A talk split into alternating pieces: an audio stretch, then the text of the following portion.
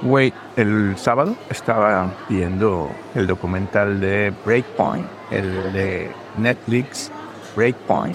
Y son las nuevas generaciones de tenistas los que siguen, porque Federer ya se retiró, Nadal ya está grandecito, Djokovic también ya va para allá y todos, ¿no? Pero entonces viene una, una banda y nuevas generaciones.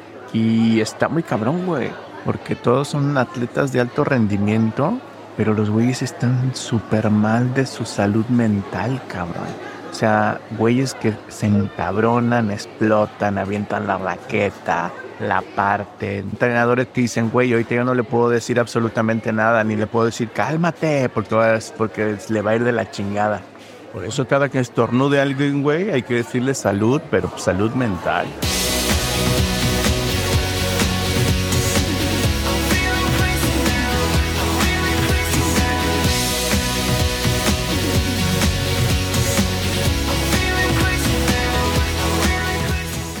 Bitácora 74, página 7. ¿Alguna vez has escuchado frases como la mente es la loca de la casa? Todo eso solo está sucediendo en tu mente. No estás enfermo, es mental. Pareciera que la mente tiene mucho poder sobre nosotros. Pero ¿qué chingados es la mente? Porque la mente no es un órgano. No es como que te saquen sangre para ver cómo andas de la mente.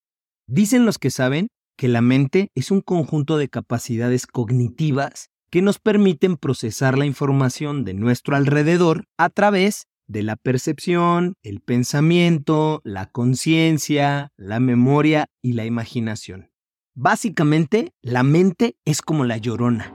Es una leyenda que todos conocen, a la que todos temen, pero nadie la ha visto.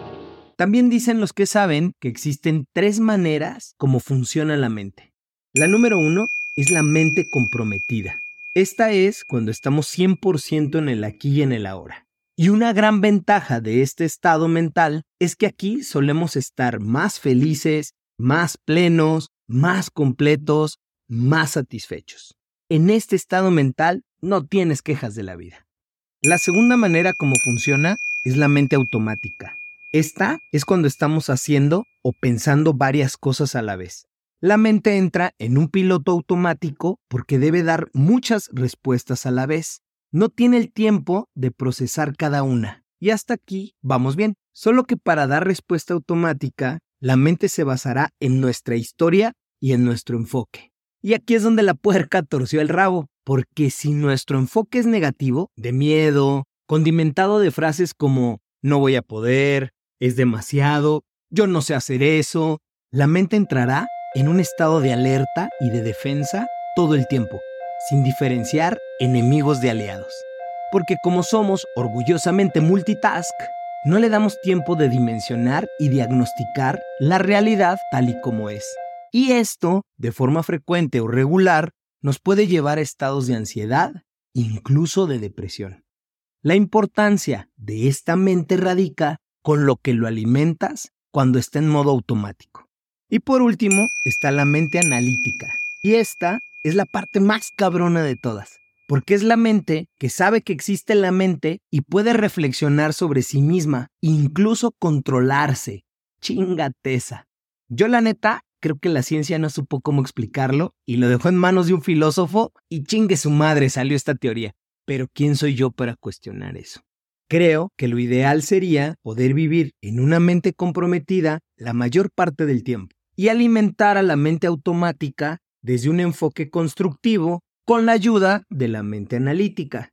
En otras palabras, que pudieras vivir en el presente la mayor parte del tiempo y que cuando necesitemos entrar en un modo automático, seamos capaces de alimentar la mente con nuestras historias de éxito, porque sí tenemos historias de éxito personales, en lo que nuestra mente analítica nos ayuda a regresar al presente, algo así.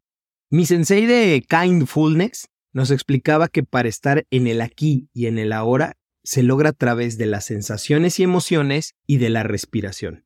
Me explico. Las sensaciones y emociones te regresan al aquí. Si tú sientes un dolor muy fuerte en el estómago, estarás muy presente.